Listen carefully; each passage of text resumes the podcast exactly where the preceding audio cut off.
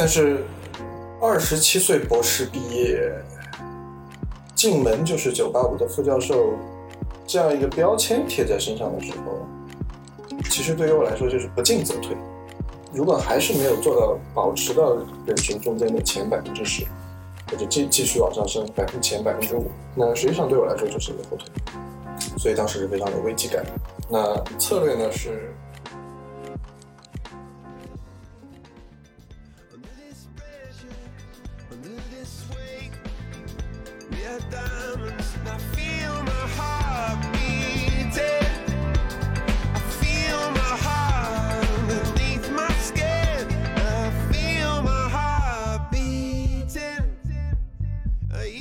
Hello，各位听众朋友们，大家好，欢迎大家收听《从零到一》第二季的第九期节目，我是池方强。大家好，我是 Bill 郑天意。在《从零到一》第二季中，我们把目光放在了年轻的行业精英，我们聊他们的经历，聊他们遇到的挫折与挑战，分享他们的视角和见解。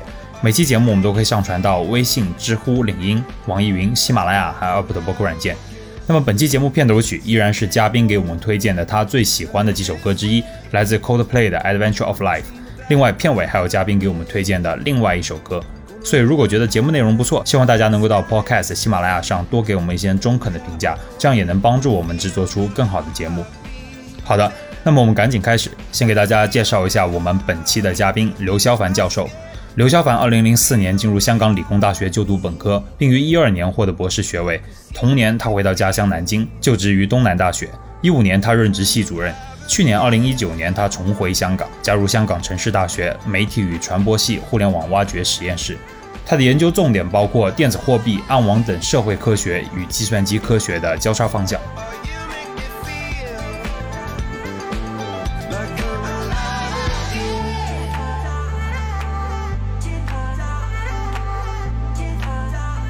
Hello，各位听众朋友们，大家好，欢迎大家收听《从零到一》，我是池邦强。那么本期呢，我请到了一位特约嘉宾和我一起采访，他是我的同事，我叫他小浩哥。嗨，大家好。然后我们本期的嘉宾是刘教授，现在目前在香港城市大学。Hello，大家好。好的，呃，开场有点尴尬，没关系，这个是这个尴尬也是我们节目的一部分，对吧？那么，作为开场的第一个问题，刘教授能否请你给大家多介绍一下自己的成长、求学经历？你是在哪里长大？是怎么样来到了香港？啊，我的成长经历相对很多出国留学的同学来说呢，还算比较简单。那我只在两个地方常待过，一个地方是南京，一个地方是香港。那我在南京，这个出生在南京，长到十八岁来了香港读大学，一直读到博士毕业，八年的时间。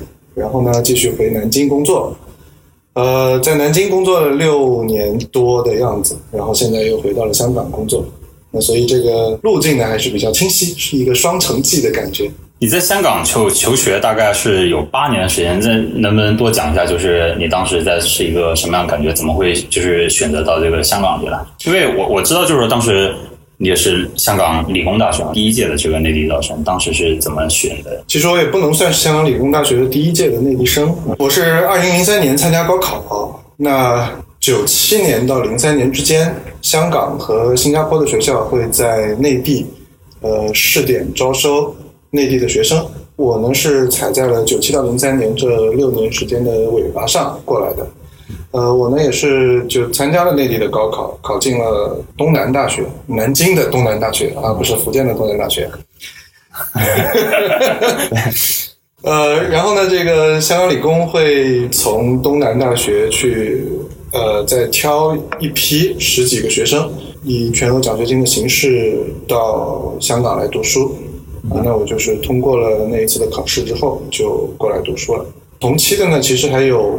这个香港大学从呃南京大学招生，呃新加坡的国立大学东南大学招生，南洋理工是从南京大学招生。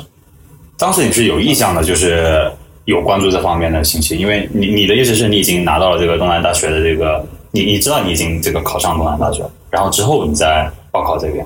对，其实我是已经这个秋天进入东南大学了啊，在军训的期间。啊，知道了这么样一个情况，然后就告辞，然后跟同学 say goodbye。对，就分手的样子像极了渣男，就是第一次和东南大学分手。啊，像第一次对，第一第一次。你让我想一下，我高，所以你第一学期就没有念完，在那是零三年之后的话是可以拿高考成绩来帮我申请了。对，从零四年开始，对，就是可以在高考填志愿的时候直接填香港。香港的学校啊。所以九七到零三年是试点，那我是试点的最后一年，然后之后就是一个正常化运行。对，之后呢，就是说，嗯，因为当时香港的学制是三年。所以有一年的预科到底应该在哪里上这个问题？呃，我们的预科是在东南大学上，嗯然后这个港大的预科是在南京大学上，嗯就就是还是在我们当时的学校上的。后面有个故事，我后面再讲。那所所以那一年呢，就是这个在东南，主要是我们一共只有十五个同学，然后学校给我们安排了香港的中学七年级相当的课程，也有一些数学，然后英文课最多。啊，可能还补一些别的七七八八课，干的最多的事情是踢足球，踢了一年的足球，从那个时候打下的基础，从那时候打下的基础啊。然后就这个相当于是大二的时候，内地的大二的时候，就到香港理工来了。然后之后就是一个之后呢，就是在理工读了一个，他们是三年的本科，那其实我读了一个三加一，那加一那一年呢是香港的学校特有的这个休学实习啊啊。那我休学实习是选择去了瑞士，去实习了一年，那相当于是大五的时候回来，到香港把这个本科结束。那接下来呢，就是跟着我本科的毕业设计的导师，把博士读完了。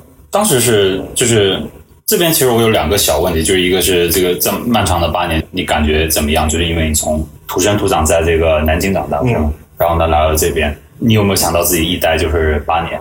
包括这个中间去瑞士那边，你当时选择做的是什么？对，这整个八年时间应该算是一个叫什么多次的选择题做完了之后的一个比较巧合的结果。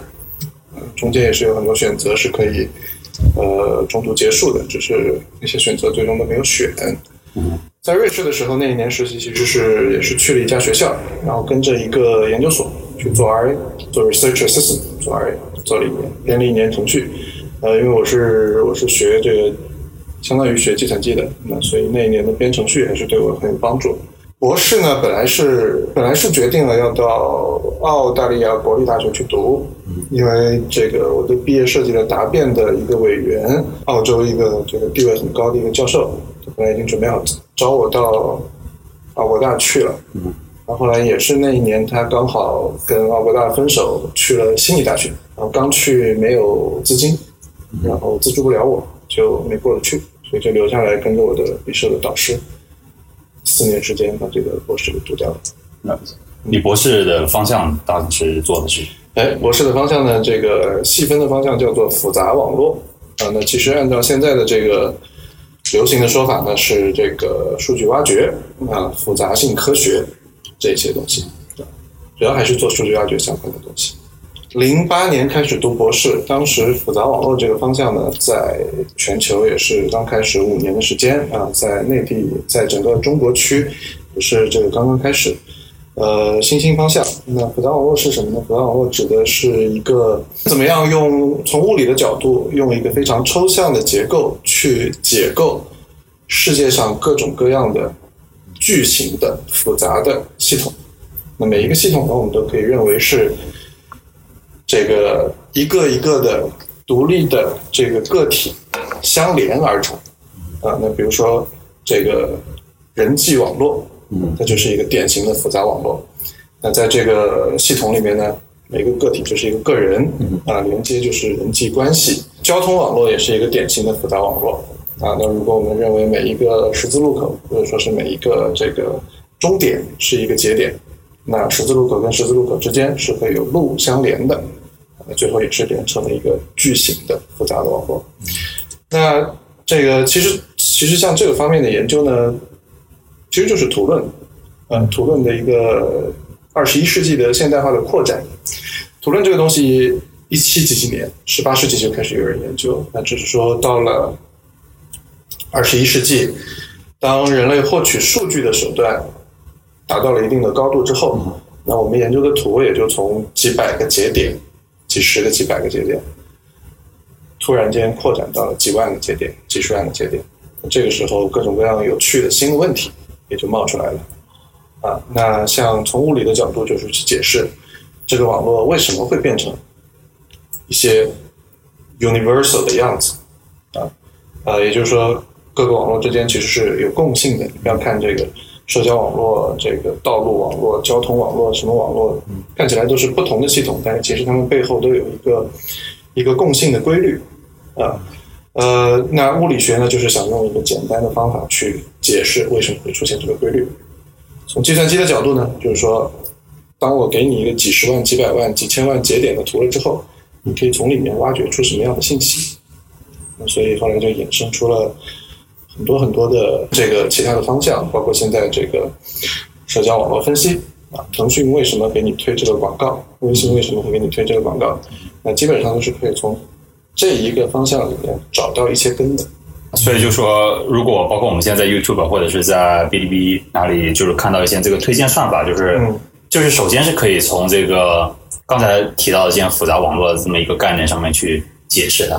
对，这是一种，这是一个解释的一个方面，结合了各种各样的这个工具，机器学习的工具，计算机领域的人想出来的算法，那就可以在这个巨型的网络里面解决很多问题，像推荐啊、预测啊、分类啊、那种聚类啊，这些都可以来做。那这么多的，就是现在我们涉及到节点都已经变得就是，也可以说这个上万、数亿来计。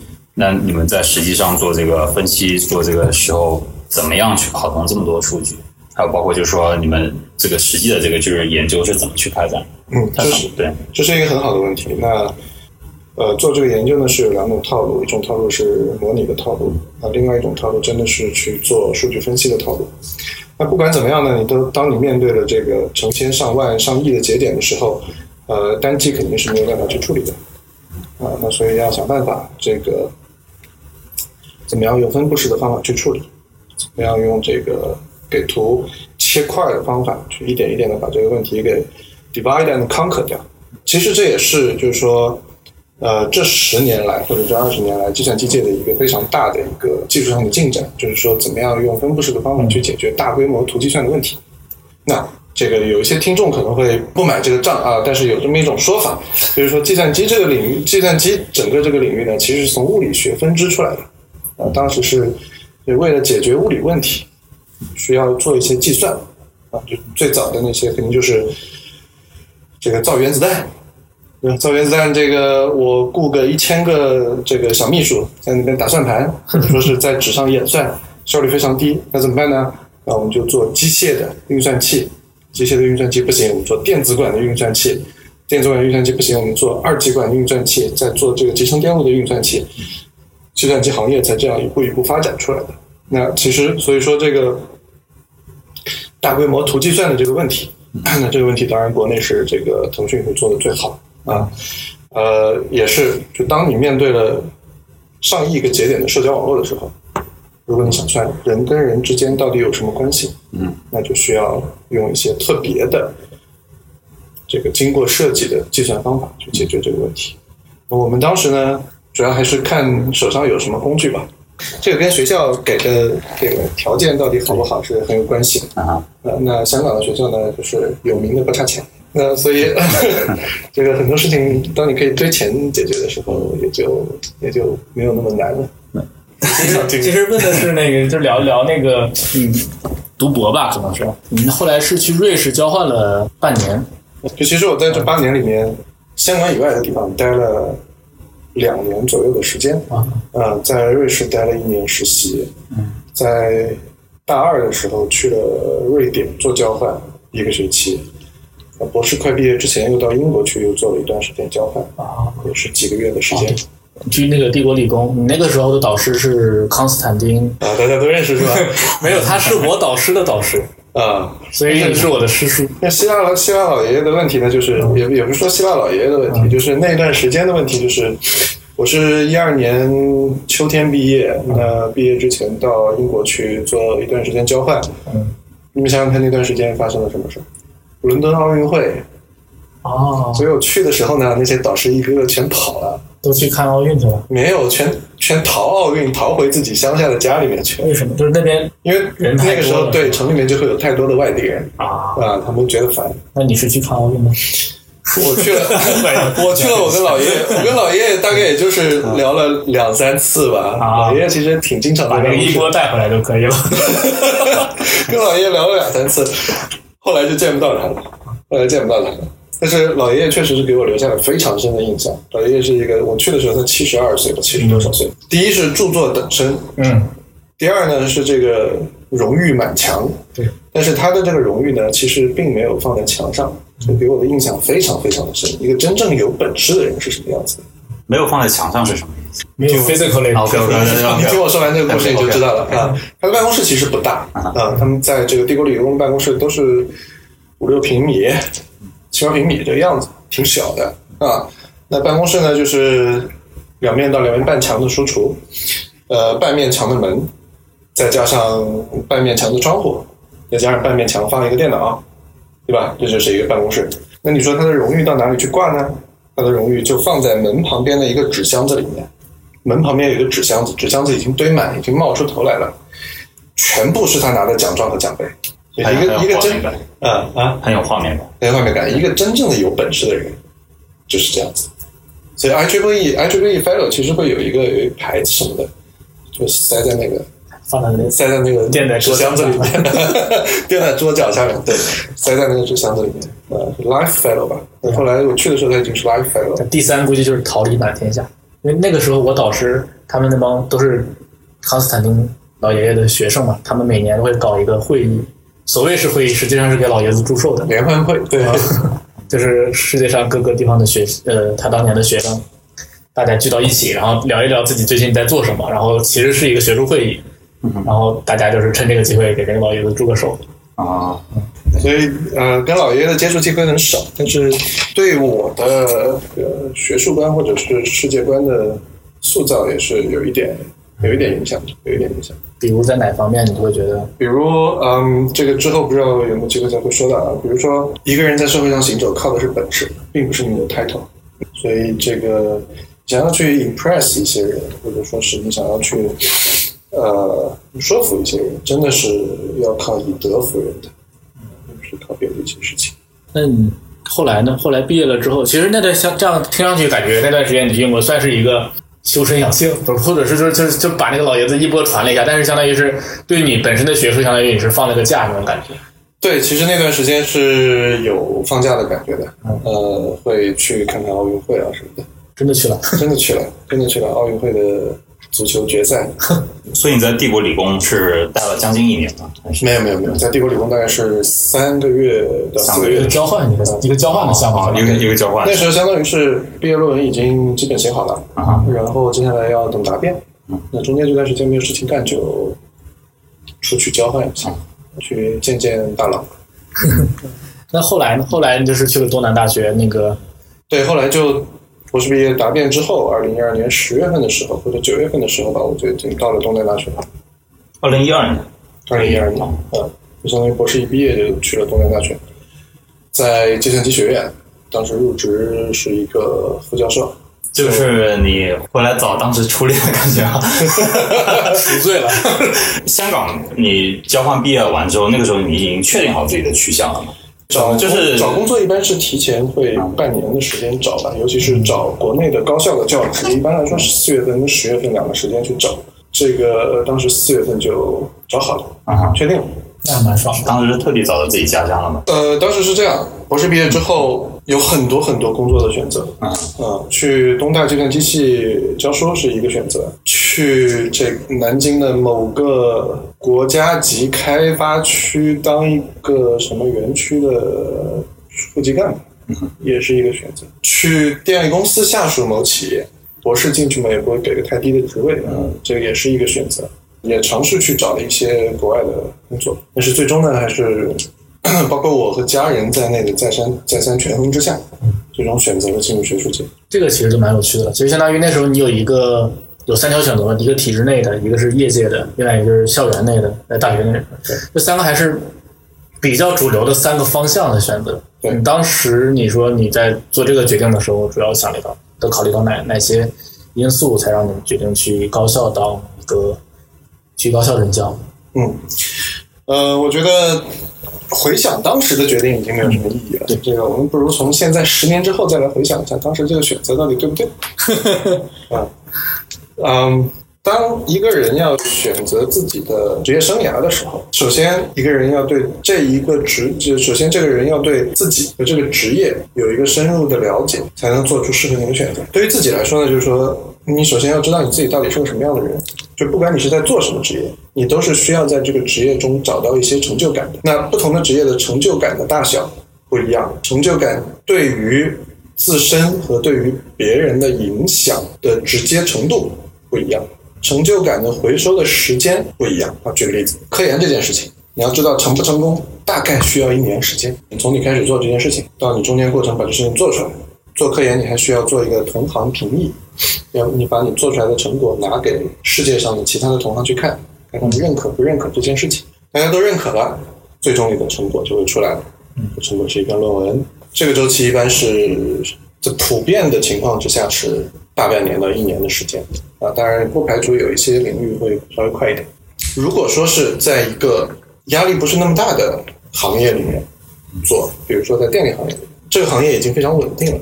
那你做什么事情呢？基本上都是一个短期的事情，会是有一种今天的事情今天毕，啊，或者说是这个月的事情这个月毕这种感觉。那你的这个成就感的收回大大约是在一个月的时间。呃，如果你再去选择一些刺激一点的工作。啊，这些做基金，对，这就不用我说了，对吧？啊，这个这个赢了会所嫩模，对 对对，赢了当天晚上就可以混所会所嫩模，这让我掐掉。啊，但这个这个，我觉得我觉得可以多掐。那就是首首先要对每个行业的这个成就感到底有多大，然后这个成就感回收到底有多长时间，需要有自己的一个，就需要有一个调研。另外呢，就是说每一个人适不适合这个成就感，是跟这个人的性格是直接相关的。啊，你像我当老师当了五七八年之后，见过太多的学生，啊，那我知道每个人都是有每个人不同的性格。有的人就是性格，有的人就是适合干放长线钓大鱼，有的人也是非常聪明，但是这个人呢去干一点短期的活，他会更加的兴奋。嗯啊，那这个其实就是就是说。哎，现代人嘛，都是其实是慢慢都在往那个往短期的成就感的需求上面去走的。嗯嗯，包括我们平时刷抖音啊，呃，这个视频如果能七秒钟到达你的这个兴奋的那个点，嗯，那那这个就是个好视频啊。那当你的脑子被每天这样不停的被训练的时候，其实每一个人都会慢慢慢慢往那个方向去偏的，啊，往那个寻求寻求快感的方面去偏，去去偏。就是呃，一个人到底能不能承受这么大的风险？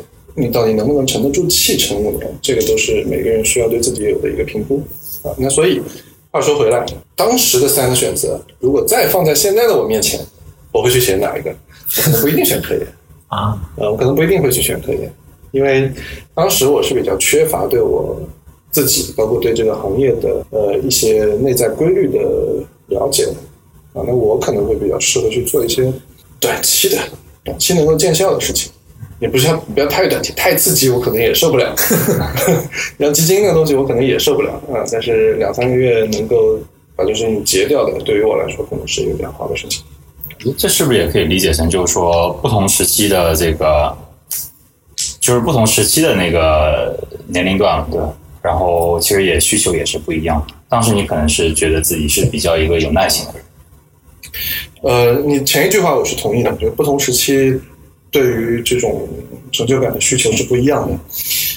呃，但是怎么说呢？就是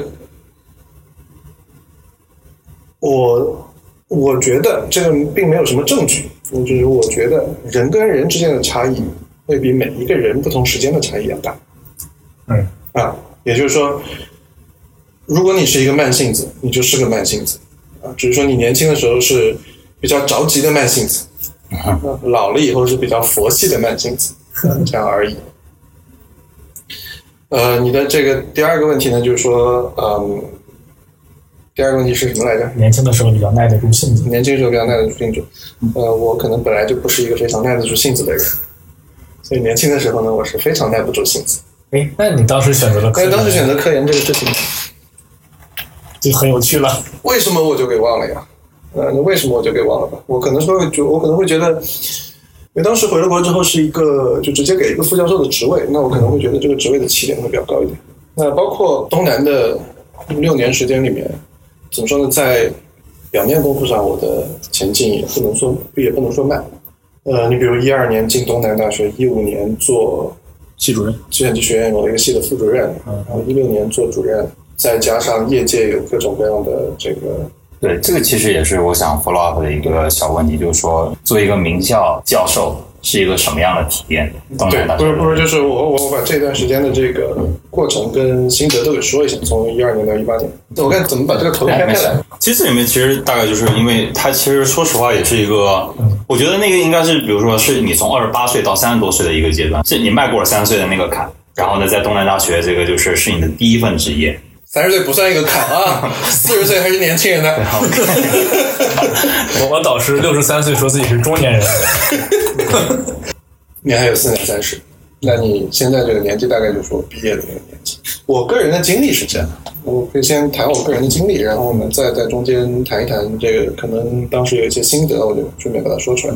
一二年回到东南，二十七岁，博士，这算是博士毕业里边按年龄算是最小的那百分之十，应该算对。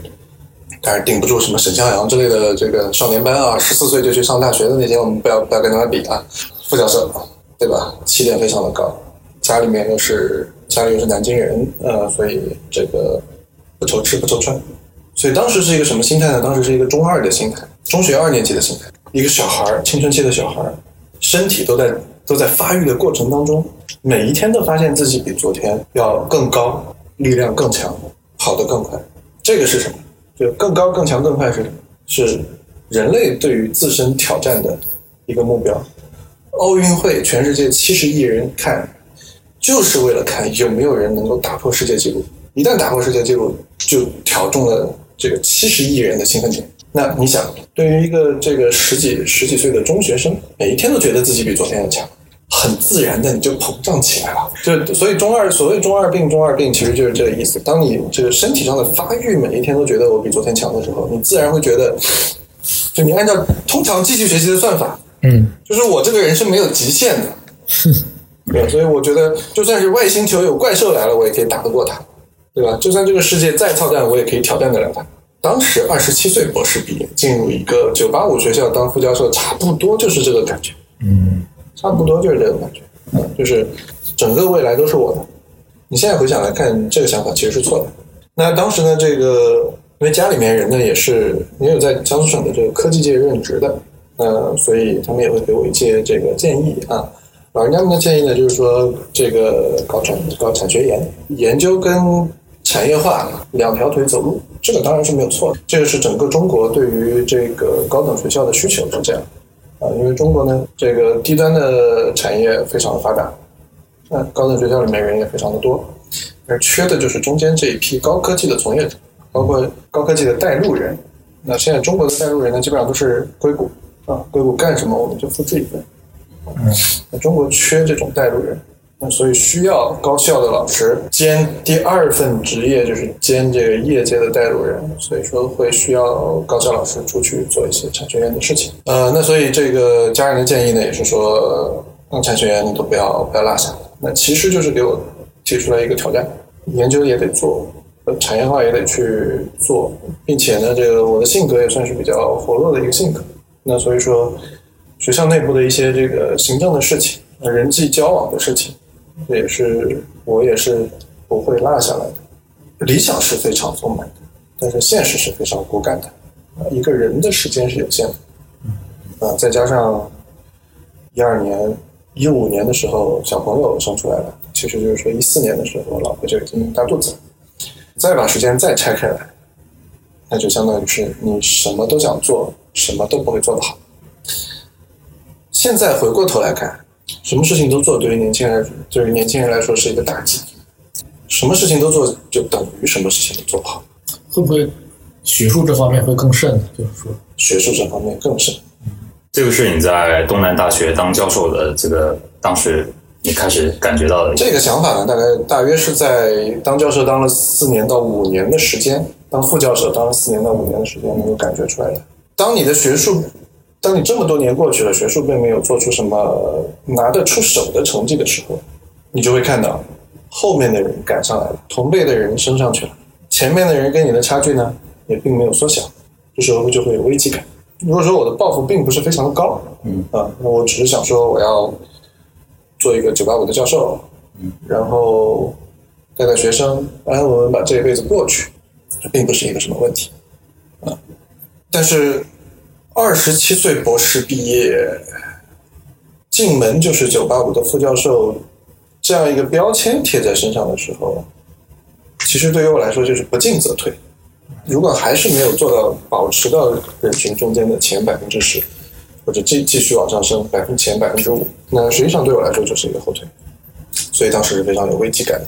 那策略呢是，要么搞到一大笔大钱，搞一个团队出来，把这个团队的成果全部堆到我一个人身上，那是可以堆出一个这个学术界的顶尖人物来的。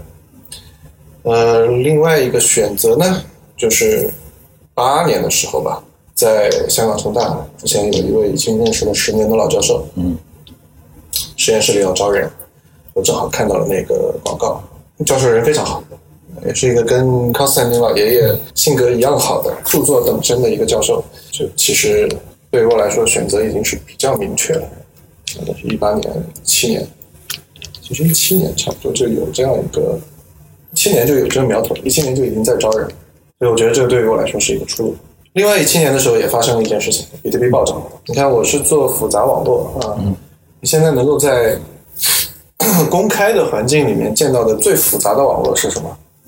是比特币的交易记录里的账户跟账户之间转账的网络。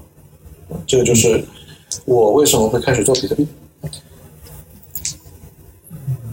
比特币的这个。所有的交易记录都是公开的，保存在区块链里的。那那每个人都可以在自己的电脑上下载一个区块链节点，两百个 G，比特币的区块链两百三百个 G，不是非常大，包含了从零八年到现在十二年间的所有的交易记录。啊，这个是一个自然而然的转换过程，还是当时你有一个什么特别的契机？就是其实我我其实也正好是知道，就是后来你是在。东南大学的时候，你就牵头做了这个区块链的这个实验室。嗯，其实对于比特币的，对于比特币的关注是从一二一三年就开始的。对于比特币的关注是从一二一三年就开始的。这个当时我就意识到，哎，这是一个非常好的，对于我们做复杂网络的人来说的一个数据源、数据来源。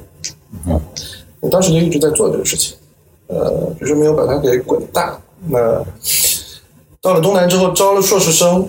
也是很快就会让很快就让硕士生开始进行比特币的交易记录挖掘的研究啊。那第一第一届做比特币的硕士毕业的学生是一四年还是一五年毕业的？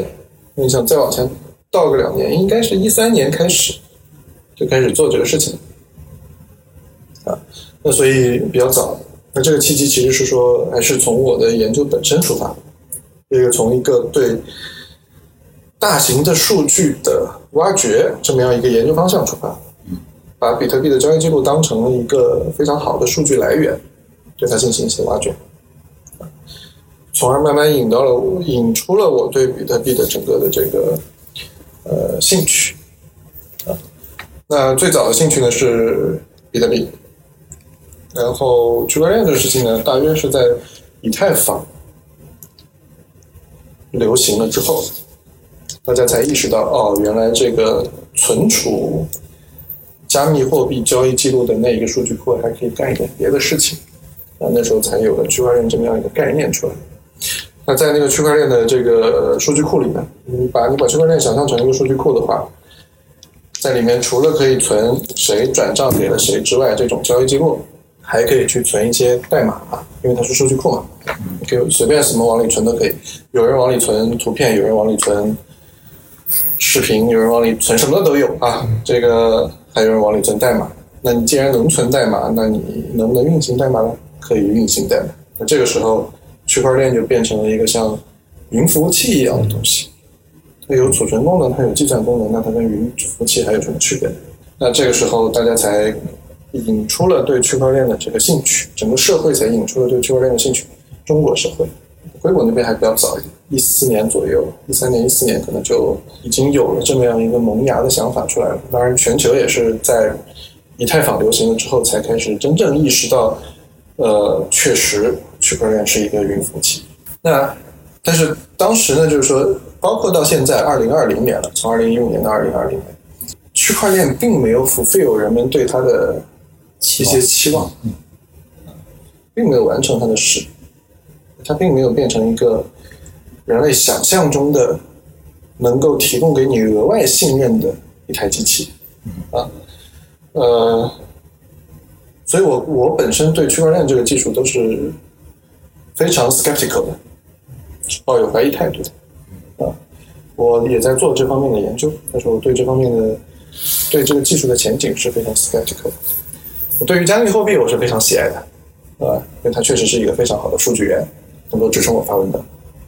啊，区块链呢，就是说它的未来到底能够在实业界引起多大的颠覆，这个是要靠实业界的朋友们自己去试错的。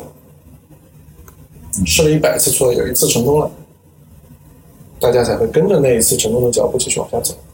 啊，但是我本身对于这些应用范围是比较 skeptical，嗯，所以我会去做的另外一个方面的研究就是怎么样从底层去改善它，嗯，怎么样从底层去改善这个区块链。区块链是一个运行在互联网上的分布式系统，啊，这个互联网是一个。哎，我不知道你们有没有看到这个《时代周刊》，一九六九年出了一张出了一份专辑啊，这份专辑是说世界上最好的一百个设计。这个到了二零一零年，今年又出了一个新的专刊，里面又有这个一百个最好的设计。你们猜互联网在不在这两个榜单里？一九六九跟二零二零年都不在这个榜单里。其实一九六九年还没有互联网这个概念，一九六九年应该还是 ARPANET 的时代。互联网是一个设计极差的系统。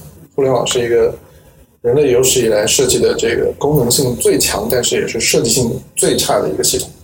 它完全就是这样 ad hoc 这样构建起来。啊，我想在哪里牵一条线，我就在哪里牵一条线。这好歹算是这个数据连通了。嗯同样的设计，你在哪里可以看到呢？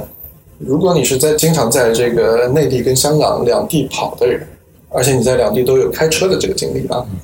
你会明显的觉得，香港的道路设计真是比内地的道路设计要科学不知道多少倍。对，内地的道路设计是你的高速公路工程成熟和你的这个公路设计这两件事情是同时开始的。那所以当时的这个设计所，就是设计道路的设计所啊，对于城市高速路、对于城市高架路和外面的高速路的这个。唯一的需求就是我把所有的点连起来，你就会发现有一些那个高架桥的这个设计啊，是七个入口五个出口，在同一个点上，在在两百米的范围之内，有七条支流汇进来，五条支流汇出去，五五条支流流出去，在这样的路上不堵才怪。但是香港绝对不会发生这样子的事情，香港在五百米的距离之内，顶多给你一个进一个出。可是这样，它会不会就是要你要开更多的距离？这样要开非常要开更多的距离，但是就是你的收益，你在路上的时间整体要减少。互联网就是这样一个设计极差的系统，你在里面又你又碰上了这个区块链这么样一个应用。区块链是一个什么应用呢？就是我干什么事情，我都要告诉这个网络里的所有人听。这是一个什么？这是一个广播。互联网没有广播这说。互联网就没有广播这个功能。嗯，互联网的广播是你要把这个事情告诉所有人听吗？可以啊。那你先把这个事情告诉你身边的所有人，再让你身边的所有人把这个事情告诉他们身边的所有人，一级一级传下去。你没有办法确保你的消息传到别人手上，你没有办法确保多长时间能够把消息传到人家手上。然后这个网络里面又有成千上万的人在广播。所以这个消息最终落到你手上的时候，首首先是乱的，二一个是不全的，所以区块链现在才有各种各样的这个设计机制来确保大家最后手上拿到的数据都是一致的，非常浪费。呃，这个浪费的原因就是说这个互联网是一个非常差的设计。那所以认清楚了这个道理之后呢，这个我们团队做的设计就是说，怎么样让区块链的数据不从互联网上走，换一个渠道走，从天上的卫星走，电视台的广播塔走，那真正的用广播渠道去做广播的事情。所以你可以看到，这个我做区块链呢，嗯，我看中的方向，一还是加密货币，嗯，二呢是怎么样去从最根本的角度来改善这个系统，但是你说这个系统的应用到底是什么样？呃，我觉得还是要靠业界的朋友们去试错。了解。嗯，好，那一七年左右，全社会都在说区块链这个事情。嗯。二零二零年，全社会都在谈区块链，但是这个原因是不同的。嗯，如果感兴趣的话，我一会儿再跟你们说原因为什么不同。那那个时候呢，就开始有业界的人找到我，想要做一些东西，然后也这个承诺了大笔的资金投入，其实也跟学校签了合同，一个非常大的合同。呃，就是最后这个钱呢，很可惜就没有落下来，所以整个这个大项目也没有启动，啊，也错过了这样一个通过业界的大项目整出一个大团队的一个契机。那最终，最终的决定就也是挺明显的，就是因为我要想要在职业生涯上有更进一步的发展，面前有两条路。有一条路呢是在我的舒适区之内的路途，教授照做，这个系主任照做，拿一大笔钱雇一大批人帮我干事。这条路被堵上了之后，我就只好去选对于我来说比较困难的这条路。就是回到香港来，一个人 solo，嗯，用这个 dedicated 的时间去砸出一些拿得上台面的成果来。那就是目的其实也是比较明确的，就是说想要在世界范围内的学术圈生存下来，还是得有一些这个实打实的东西，才可以生存下来。其实这边有一个问题想要再问一下，就是现在区块链的样貌。刚才我们提到很多次，它是一个分布式的这个系统。那么我们现在的这个现有的算法，你觉得已经有一个很好的共识的这个算法，还是这个目前还是一个机制？嗯，呃，现在的这个算法呢，是就现在通用的算法，包括这个比特币、以太坊、EOS 的这些通用算法，都是 workable 的算法，可用。嗯，但是是不是 optimum？这是肯定不是，那所以很自然的就会有各种各样的人去这个提出新的方法来改进这么样一个系统。所以也就是你刚才说，你是觉得是因为互联网的那个机制有问题，对，所以你觉得是这方面不好，然后你想去改进这个。对，这是这是我的看法，这是我选择的切入点。我们知道这个央行它也推行了这个人民币的这个数字货币，然后你刚刚提到你对这个数字货币你是非常看好的。但是我前几天我是看到你有发文章，你是觉得它反而是一个区块链的这个噩梦。那我觉得这个是不是是不是一个截然反相反的这个就是观点？嗯，是这样。就如果你把电子货币和区块链这两个技术独立开来，你会发现电子货币和区块链并不一定是不可拆分的。想要实现电子货币，想要实现一个在全社会内都能流通的电子货币。区块链并不是唯一的实现技术路径。比较早呢，我们可以看到 Q 币，嗯，啊，打游戏里面的游戏币，都是发在腾讯的服务器上的。啊，那现在呢，我们看到的这个加密货币是发在区块链上的。嗯，央行的数字货币发在哪儿呢？肯定是发在央行自己的服务器上。那台服务器如果只是一台服务器。有没有必要用分布式的方法去储存这个数据？而且，当我们说分布式的时候，我们是说的区块链式的分布式。区块链式的分布式是说，维护不同的服务器的人之间是互相不信任的。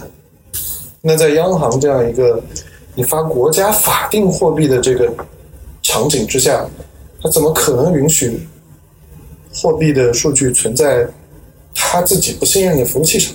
所以这样子的话呢，就是说，在区块链这个技术堆栈里面去解决互不信任的那一那一条技术串，就其实就不适用了。而且这一条技术串呢，又恰恰是区块链这个系统里面的核心它能够和别的区分布式系统做区分的一个标志。没有了这个之后，你说一个区块链系统和一个和一个二十年前就已经成熟的分布式系统能有多大的区别？我不觉得能有多大的区别。所以你觉得就是它其实跟这个没有必要跟区块链有关系？应该应该不是区块链嗯，区块链呢，它本身也是一个杂糅起来的技术堆栈，它有好几个技术组成部分，啊，有这个公司要加密的部分，啊，有这个这个互不信任的数据之间怎么样去做共识的这个部分，啊，也有等等等等一些其他什么 P2P 的通讯的部分。央行的数字货币呢，确实是用了这其中的一部分。啊，就是就我的对于央行数字货币的推测来看啊，它应该是使用了公司要加密的那一部分。嗯啊，那这个部分其实早就有了，RSA 这种成熟的加密算法，那都是多少年前被提出来的，对吧？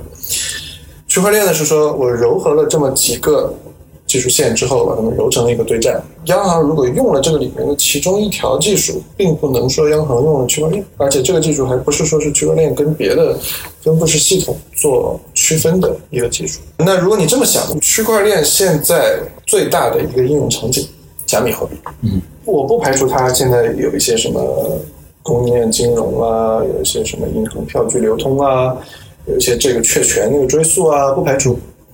但是你按照在其上运行的应用的总市值来看，谁能超过三百？谁能超过三千亿美元的加密货币的事情？并没有，就可以粗暴的这么说，就是说，区块链的最大的应用是加密货币。区块链呢，就是说，现在总是会想要从边缘技术的角色摇身一变变成一个主流技术，要摇身一变变成主流技术，就必须要用这个技术去解决主流社会里的一个大型的一个合法的问题。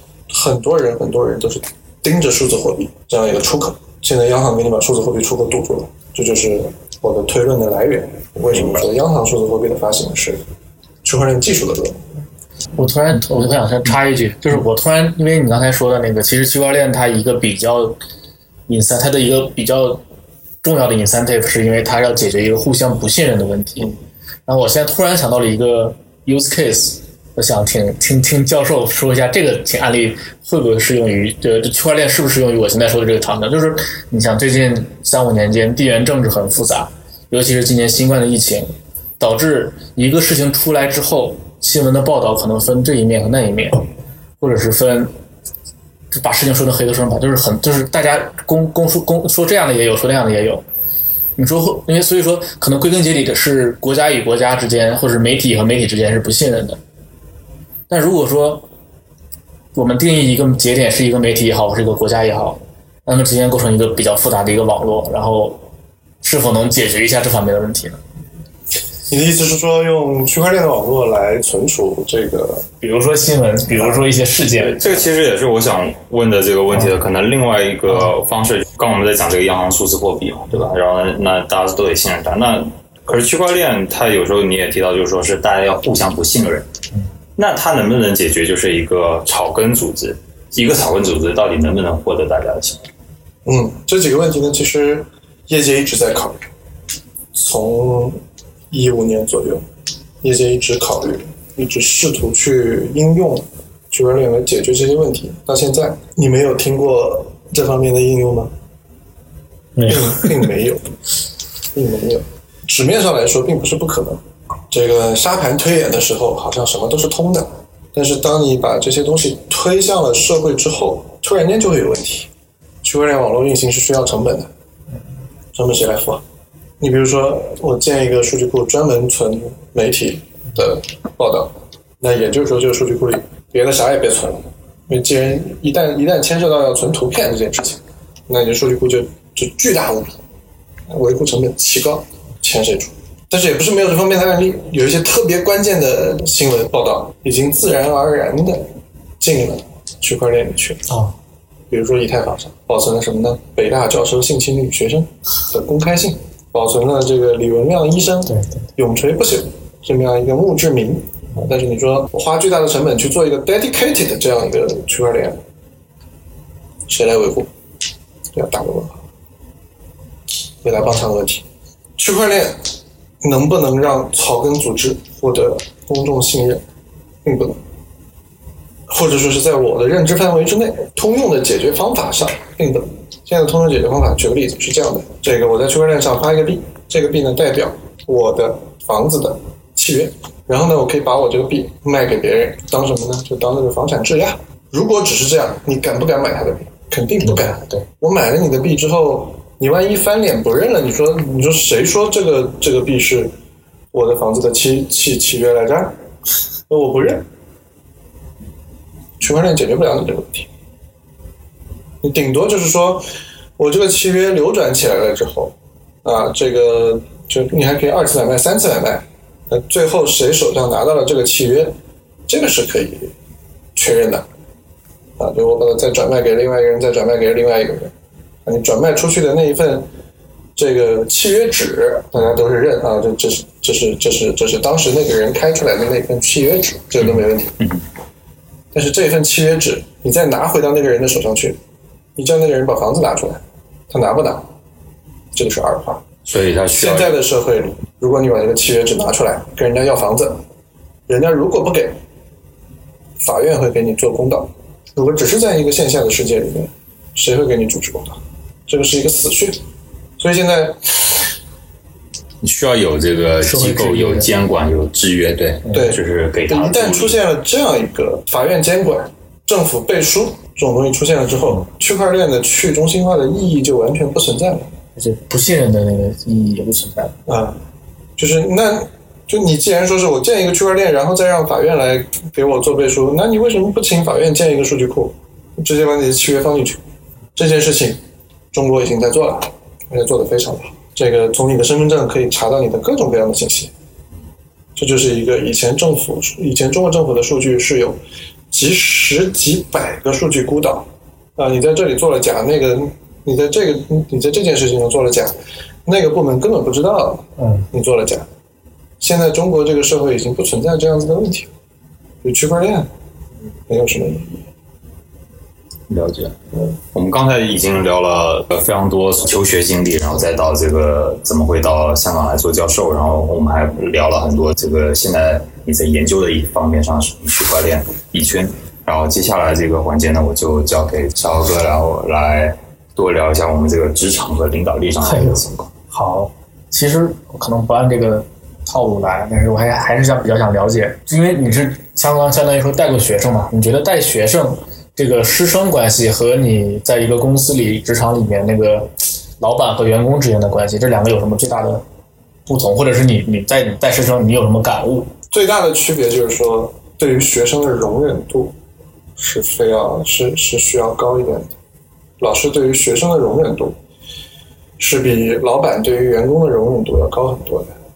学校里面就是学习的地方，其实学习这两个字等同于犯错这两个字。就是要容忍学生犯错。对，容忍学生犯错，学生犯错都是很正常的，并且呢，这个老师有的时候会对学生严厉一点，这也正常。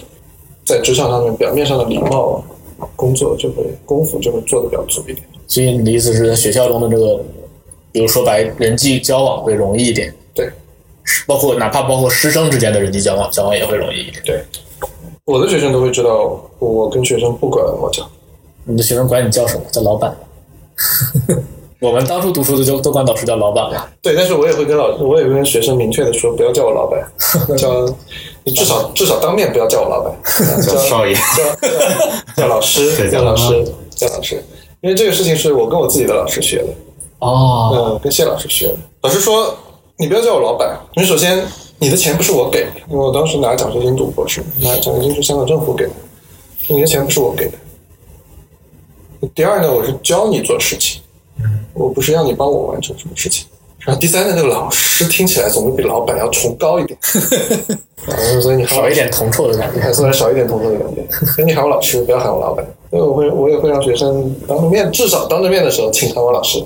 那脱离主，假如咱们不说学生呢，就是说，如果说学校环境里，嗯你说那些实验室之间的合作，我们能类比成那种公司的部门之间的合作吗？或者是或者是团队合作中的那些，就有没有说一些团队合作中的形式啊？但是跟那种公司团队合作合作中的形式，你说团队内部是吧？就学校学校内部，或者是你说就是老老师跟老师之间合作，比如说像教学或者实验室或者学业研究，他们都是团队合作。你跟学生合作，你跟老师合作，你跟实验室之间合作，这样不同的这个就是合作形式，嗯是否有很大的差别？这跟学生的合作呢，主要还是主要还是由于学生的这个视野有限，然后经验也有限，所以主要还是听老师怎么说，老师给一个方向，嗯，然后让学生把它做出来，鼓励学生去 diverge from 你的这个既定的路线去做一些别的事情。老师跟老师之间的合作呢，是纯粹兴趣驱动的，啊，这个咱俩聊一个事儿聊到一起去了，那我们就一起试试看这个事情能不能做出来。一个事情做出来了之后，到底能够做多长久，这个都是要打一个问号的。那一般来说呢，这个就算是科研人员个人的研究兴趣的转换，也是五年会转一个方向，平均下来五年会转一个方向。啊，那所以学校里面的老师之间的合作是不不长久的，这些合作都是不长久，并且是兴趣驱动的。在这方面上，你会不会就是刚刚谈到的所有的合作，会不会遇到一些有什么困难的例子？比如说之前举个例子，特别难带的学生？对对，你比如说跟学生之间，你要去 drive 他，但学生有自己的想法。就像我前面说的，这个每个人其实都有自己不同的性格。对，嗯，年轻的时候呢，不大知道这个事儿，所有的学生都当成我自己，啊，对于我来说也是吃了一点亏的，啊，这个，因为我老师对于我来说是放羊式的培养，给我一个方向，然后我自己做下去就完事儿了。那我自己培养学生的时候就发现，哎，如果这样放羊式的培养的话，是有很多学生最后会教不出你想要的东西来的，做不出你想做不出你当时给他指出来的方向的东西来的，或者就算是做出来，质量也是会比较差的。有些人会，嗯，或者说是这样的，就是说，在国内，在国内的硕士跟博士差别是非常大的。尤其是计算机方面，计算机方向的硕士，绝大部分人是想着，我读完了这三年之后，出去可以找一个工资非常高的工作，三五三五十万的工资啊，毕业之后三五年就可以三五十万的工资，这都很正常。在学校里面做什么呢？对于我来说，并不是一个非常重要的。就对于我在面试这一环来上，这面试这一环上来说，并不是最重要的那一环啊。最重要的那一环是什么呢？是过面试时候的笔试跟面试。所以对于他们来说，花个几个月的时间刷题，这个是更重要的。反而做你的这个研究，对于他们来说就是一个 OK，我我喜欢你这个老师，或者说是我还算喜欢这个题目，我觉得还算比较有兴趣去做这个研究，他们就会多花一点时间去做这个研究。这也是比较伤心的事情，我们也是踩过了几个坑之后才发现的这个这样一个问题。呃，有的时候就算是博士，其实，嗯，也会出现这样子的问题啊。你你去你跟他说，跟他说做这个方向，博士最后搞着搞着去做别的方向去了，啊，这个这个这就是放羊的结果。当然，你另外一个方式就是 push。小浩哥的实验室就是一个典型的 push 型的实验室，我们实验室就是一个典型的放羊型的实验室。所以来了香港之后，我的这个方法是 push，因为。就怎么说？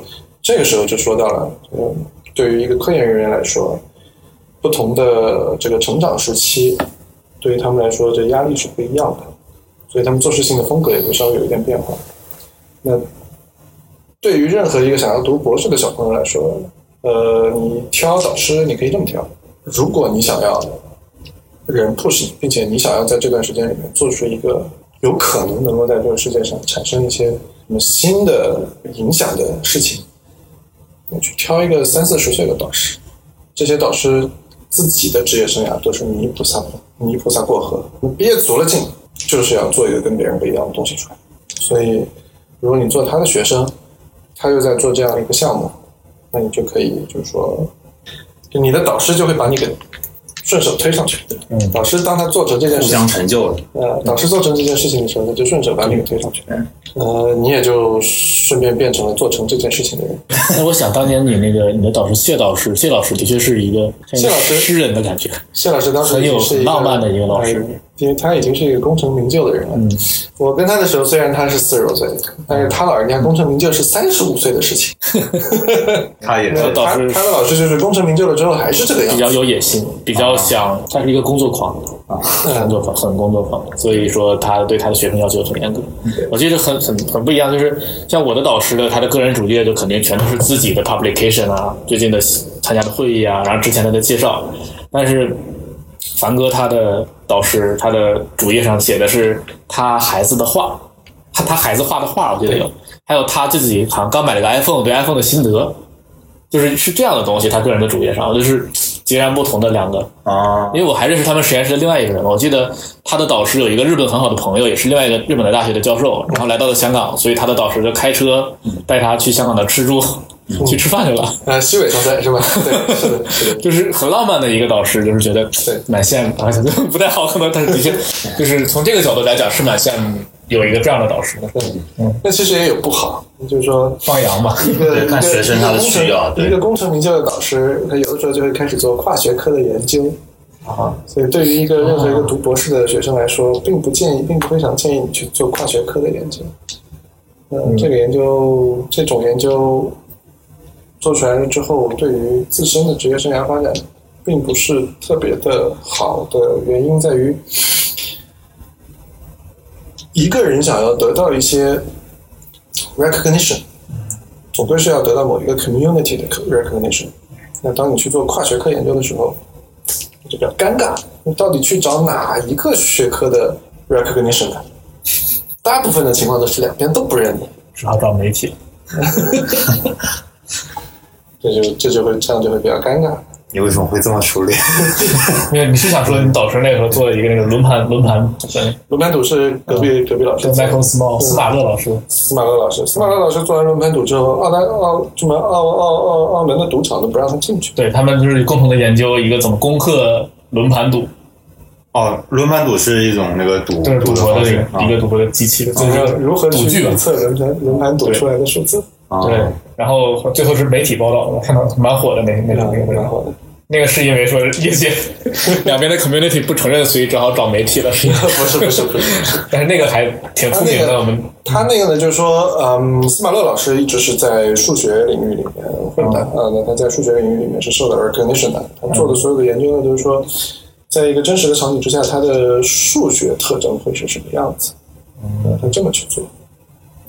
想回去查看，是蛮有意思的。哎，其实其实应该是一个之前的问题，但是其实我是其实是八卦嘛。你看说到比区块链也好，包括你你最近在做的事情，其实我有两个小问题啊。一个就是因为你一四年到一五年那个时候，你说你带学生来从事一些区块链交易数据的研究，那个时候有没有什么比较有趣的结论呢？就是说你利用到这个当年区块链的交易数呃比特币的交易数据，得到了一些初步的结论，嗯，或者研究的内容，你觉得哪些是有意思的？你可以分享一下。对这个，其实这么多年了呢，这个也包括我们自己做的，包括业界做出来的，都有不少有趣的东西。那呃，比特币呢，首先我们必须要承认，它有两大应用场景。第一大应用场景呢是这个暗网交易，买卖毒品、买卖枪支弹药、买卖这些那些东西。那第二大这个应用场景呢是把它当成一个股票或者是证券来炒炒作，啊，把它当成一个投机品来做做炒作。那你从交易记录上能看出什么呢？你从交易记录上能看出来谁买了多少毒品，啊，这个毒品最后进了谁的钱，进了进了谁的口袋，你能看出来谁在操纵这个市场，谁在操纵这个投机市场，啊，你能从这个区块链上的数据能够提前一点点预测到这个币价到底是会升还是会跌，这些都是可以做到的。包括你在里面这个，就包括现在做这行业的人已经挺多的了，有很多这个信息安全公司都在关注链上数据的一些流动，从这些数据来检测到底有没有什么交易所被盗了，有没有什么钱包被盗了，啊，有没有什么这个，然后这个小偷到底把钱都塞哪儿去了，对吧？你比如说，二零一四年的时候，全球最大的那个交易所叫做 Montgox，日本的啊被盗了，当时偷了八十五万个比特币啊，一四年八十五万其实没有多少钱，放到现在来那就不得了了，这个几几百亿个美元吧，几十亿几百亿个美元吧。这笔钱被盗了之后呢，那钱就一直趴在那个账户上没敢动，到现在没敢变现，一直到二零一七年的事情，一四年到一七年的事情。就为什么它不是匿名呢？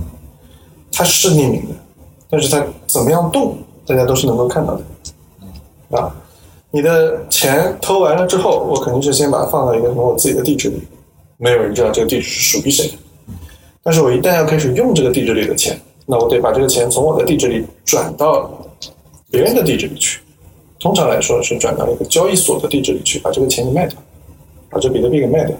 啊，大部分交易所都是需要你拿个什么邮箱注册，哎，或者是现在现在更甚了，现在是要 KYC 了，哦，交易所做了 KYC，所以哎，现在交易所要做 KYC 了。当时交易所不用做 KYC，但是也要做，你用邮箱注册或者拿什么东西注册，你最后这个交易所交易完了那个钱还得总归还得打到你一个银行卡上去吧，对吧？那还有一个这个银行卡的这个数据在这边，所以你一旦把钱打进交易所，这个执法部门就可以通过交易所来反查，到底是什么 IP 地址注册的这个账户啊？钱到底打到哪个银行卡上去了？对吧？这些都可以查到的。所以那个人偷了钱之后，三年没敢动，之后第三年终于忍不住把钱打到某一个交易所里面去，然后 FBI 就把那个交易所的老板给抓了，说你给我说说看，这钱是怎么来的？怎么打到你的这个账户里的？我说就那一笔，哎，就是被偷的那一笔。然后这个这样子的故事还有很多，你比如说像这个，也是一三年的时候，一三年的时候，当时暗网最大的一个交易市场叫做丝绸之路，啊，丝绸之路被端了，然后这个 FBI 就去踹门，砰，把那个丝绸之路服务器的门踹开了，对吧？然后一看电脑上，哟，这不是丝绸之路的这个收账的比特币地址吗？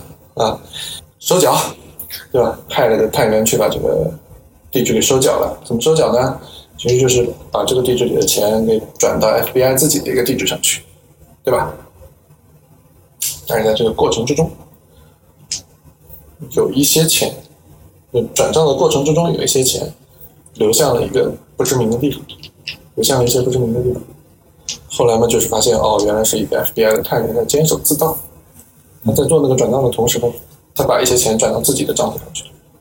以为没有人知道，但是后来人家一翻交易记录的时候，嗯，这个人就被逮了。所以比特币勒索还挺蠢的，是不是？这对这这里纠正我，如果我讲错了，就是在我印象里面，很多区块链，比如说像加密货币的这个东西，它主打就是说，哦，我特别安全，怎么就出了这么多这个安全是安全在这个地方，黑就是这笔钱如果躺在我的账户上，搞不走。躺三年、躺十年，你也你也搞不走。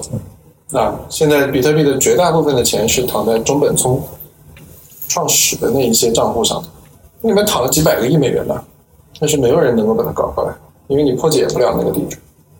那我们现在之前被黑，这怎么被黑？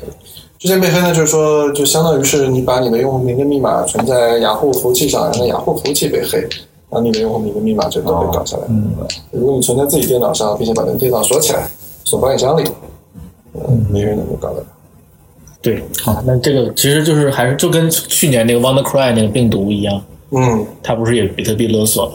对那笔钱好像到现在也没有动过，也不知道到底是谁做的。没动过是吧？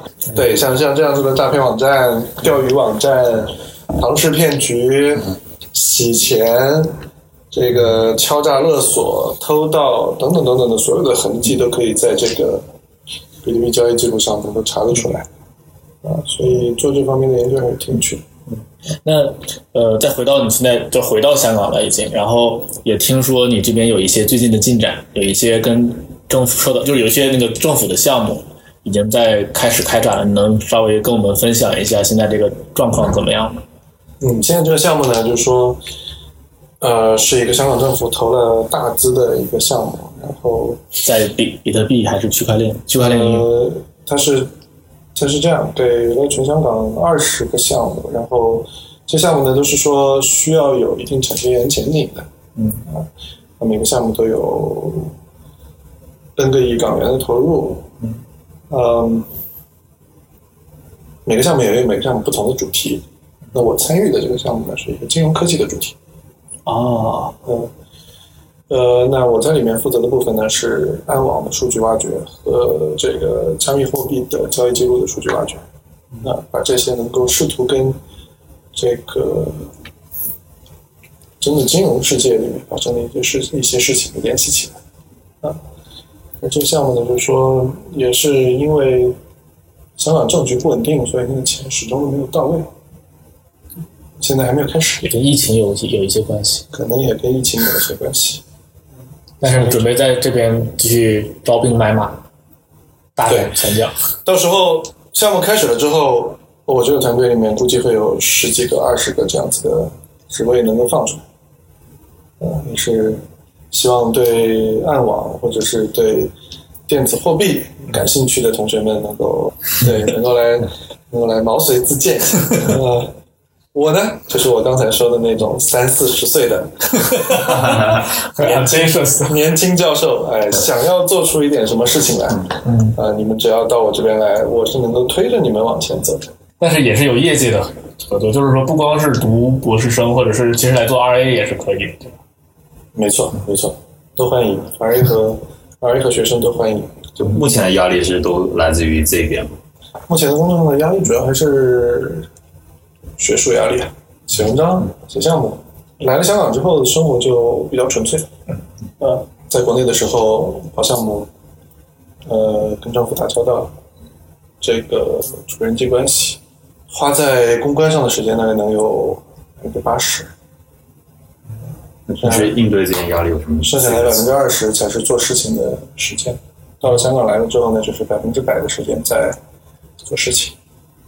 呃，所以过来了之后，主要是写文章跟申请科研基金，那这两件事情是最大的压力。当然，也是一个老师正常应该做的事情，就是这个事情。那平时你自己怎么解压？什么解压的方式？怎么解压？对，平时自己怎么释放压力？看抖音算吗？我的我的解压方式就是视觉冲击，呃，看看。七秒到达你的这个对七秒到达快感，对，要不然看看美剧，呃，这个美剧主要也是看一些打打杀杀的美剧，呃，刺刺激刺激自己的这个脑部，差不多了。偶尔会出去野外走一走，香港就走的不多，但是怎么说呢？香港这个地方真的是非常适合出野外的地方。嗯，香港这个地方百分之七十的地方是被绿化覆盖的，或者说是百分之七十的地方是被郊野，是划作郊野地区的。规划的蛮好的。规划规划为郊野地区的。今年有什么小目标吗？今年的小目标，嗯，所以科研这个东西周期都是很长的。你定今年的目标，一般来说都是定明年的目标。呃，我定的是一个，三年我定的是一个五年的目标，就是说，因为香港政府那个项目是一个五年期的项目，呃，我而且我过来了之后，其实从副教授降级到助理教授，有一个升职的压力，需要在六年之内搞定一系列的文章和项目。那所以五年的目标呢是一百篇文章，哇，嗯，这个这个是一个很高的目标，五年一百篇，这个是当然不一定已经是非常高，相对非常当然高。不一定说自己写了，对不对？搞合作啊，什么东西，呃，加但是也很多了，也很多了。那一百篇里面，一做的文章估计要占到百分之十到二十左右，嗯。那所以十几二十篇，五年十几二十篇其实还是挺多的。嗯。那再加上学生的文章，嗯。这个项目项目其实申请项目这件事情，其实是在香港就是随随缘的，嗯，就是申请到了，得之我幸，失之我命，这是在香港申请科研项目，呃，但是应该也可以可以拿个，希望能够拿个一两项。嗯，那这样子的这个近期目标呢，就是能够首先达到在香港晋升职称的一个标准。对那个时候也四十岁，四十岁之后职业生涯该怎么规划，可以到时候再看。呃，行，那我们接下来下一个项下一个这个环节呢，就是我们一个固定的、比较轻松的一个环节，是一个快问快回答。好，最喜欢家乡的食物，鸭血粉丝汤。最喜欢的体育球队，，AC 米兰，最崇拜的业界任务、业界人物，马斯克，因为人类五十年前就已经能够站在月球上了，可是到了现在呢，还是在为一百四十个字符在争执。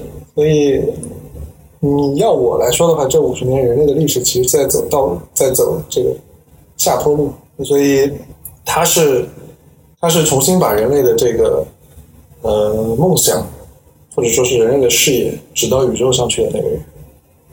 就人类呢，作为一个作为地球上的非常普通的一个 species，如果你真的就或者说作为宇宙中的非常普通的一个 species，如果你想要这个永久的生存下去，或者说是你想要做出一点跟别人不一样的东西，踏出自己的家，这是第一步。呃，找到另外一个家，这是第一步。因为七八十年前的那一次战争，所以人类有了走出自己家门的工具。你说六六十年代的那六七十年代的那几次上月球，其实也只是为了说，呃，在武器系统上秀秀肌肉的同时，我展示一下我能够达到的一些能力而已。但是，真的把这件事情转换为一个人类的使命，这是需要一些浪漫情怀和一些有梦想的人才能够做出来的事情。所以这一次的这个人类上天和五十年前的人类上天目的就不一样了。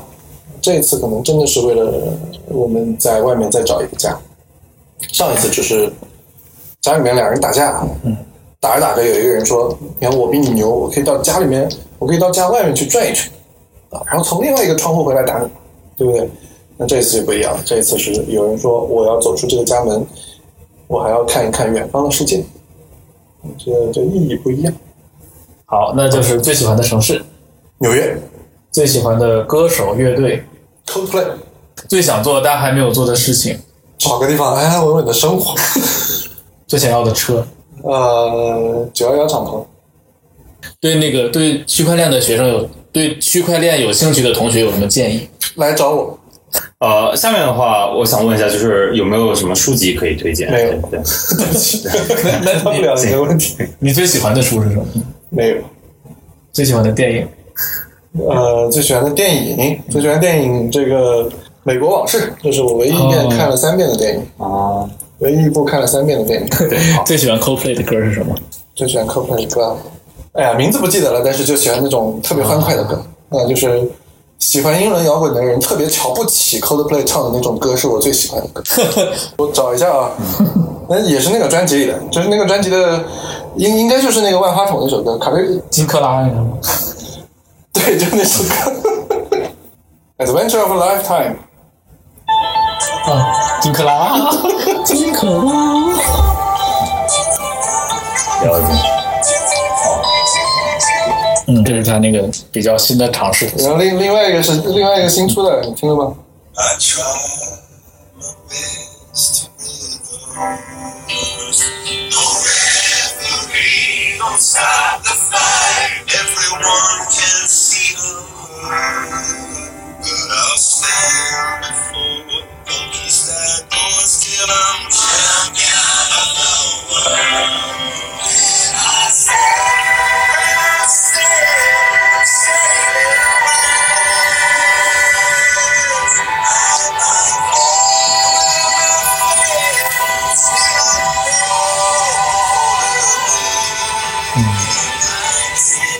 Champion of the World，要不然就是金克拉。金克拉我最喜欢。就是能给我们讲一下，在工作上或者是生活上遇到的你觉得最暖心的事情是什么？最暖心的事情，对，最我提醒提醒你，今天中午吃的那顿云贵串。你重新回答我，这是开玩笑的。我的记性不好，所以所以，所以你要我回答一件事情，我回答不起来，但是我会知道是哪一类的事情会让我觉得最暖心啊，就是当别人很无私的去帮助你的时候，在你需要的时候拉你一把的时候，啊，这件事情肯定是这种事情肯定是最暖心的。这个呢，也就是正好会 echo 到我为什么会觉得回香港是一个非常不错的选择上，因为我觉得香港是我待过的所有地方里面邻里氛围最浓的一个地方。小浩哥肯定也有这个一些过往的经历。你想，一个十八岁的小孩跑到一个人生地不熟的地方来，这尤其是这地方人说话你都听不懂啊！你说去美国读书，人说英文，英文我学了十几年了，对不对？又跑到跑到香港来读书，广东话我听不懂呀，对吧？跑到这种地方来，你就会孤独感特别的浓。那如果说身边有一个人，哎，就是或者就是看到你就对你笑，这个你进了他们店里面。人家就是很热情的招呼你说：“哎，你又来了，今天想吃什么？”的时候，就会觉得特别暖心。云贵川不是这样一个店，嗯，对，穿穿越式，穿越是这样一个店。你包括菜场里的那些阿姨，你包括我酒店里的打打扫卫生的阿姨，打扫卫生阿姨只要跟我见过两次了之后，她就会非常关心我的生活到底怎么样。我跟她随便提了一句，我说我觉得房间湿，她就给我带了一个抽湿机过来。我跟她随便提一句什么。他就给我安排好。你比如说，你们今天来，这个背后后面有两个枕头放在这里，枕头是他放的。他看我平时把枕头放这里，特别的 carry，给你特别的关，特别多的关怀。除了香港人之外，中国人其实也是这样的。你不要看，就是我们我是南京人，我们南京人有的时候会说，会说一个人夹生。夹夹夹生饭是什么？你们知道吗？烧饭烧了一半，那半硬半软的，啊，这个夹生饭。南京会说一个人夹生。啊啊，就说这个人就给你挑，给你找麻烦，啊，处处给你找麻烦。但是我们家老太太跟我说，越是夹生的人，当他的心向着你的时候，他就会对你特别的忠诚，特别的好。所以这是老我们家老太太教我的。她说，你出去以后要与人为善，然后你越是碰到那种这个看起来越越不友善的那些人，当他对你友善的时候，你会发现他是发自肺腑的对你友善。所以你问我这个暖心的事情是什么？暖心的事情其实就是身边的人，不是每件事都记回报的，这个关心你的时候，这是最暖心的。有个背景知识我没有给你补充，就是其实为什么我我能认识凡哥也好，小凡也好，刘教授也好，他那个来香港，我我我我是在我认识中的他是第一届内地生来香港的，所以说他在理工创建了内地学生协会。然后我之后是那个内内地学生协会的某一届的一个干事，就所以说他也也相当于 echo 他可能是刚才说说来到这边，如果互相能认识，然后来到一个人生地不熟的地方，然后大家能互相认识、互相帮助。当时那个协会的那个使命也是这样的。嗯，是的，就是说你过去做的努力、努力去改变的一件事情，是会有影响，是会留下痕迹的。到现在，这个我觉得非常有感触。那么。对于本次访谈，刘教授，我想用这样一个问题来结尾：对于新进的大学生，你是会有什么样的建议给到他们？对于新大学生来说呢，给他们的建议，他们听起来可能都会像老生常谈，因为这些话呢一直都是就被一直一直的说的，所以我试图在说每一条建议的背后解释一下为什么。首先，你要有危机感，因为你想想看，有的人的十八岁已经是你的二十二岁了。你缺失的这四年，你是不是得把它加倍的时间赶回来？因为你的同龄人如果又比你聪明又比你努力，那你还怎么跟别人拼？当然，如果你有另外的理想，比如说我的理想就是找一个铁饭碗，啊，好好过过日子，这个理想毫无问题，这是一种非常舒服的人生状态。当你看到跟你一起拼命的人，这个三年拿了一个亿的投资，最后亏的内裤都不剩了的这个时候，你你就会觉得铁饭碗就好。尤其是你在疫情里面，你可以看很多这样子的情况。有的人的工作就是就是延续不下去了，有的人公司就是说倒就倒掉了，三三个月不开工，老板把钱发完了，那这个公司还能怎么办？铁饭碗多好。但是你你如果有这样的如果有这样子的想法，建议往这个铁饭碗的这个。路线上去准备，因为有的时候进进一个好的铁饭碗公司或者是单位也不一定容易。当然，如果你有抱负，就要有危机感，就要有危机感。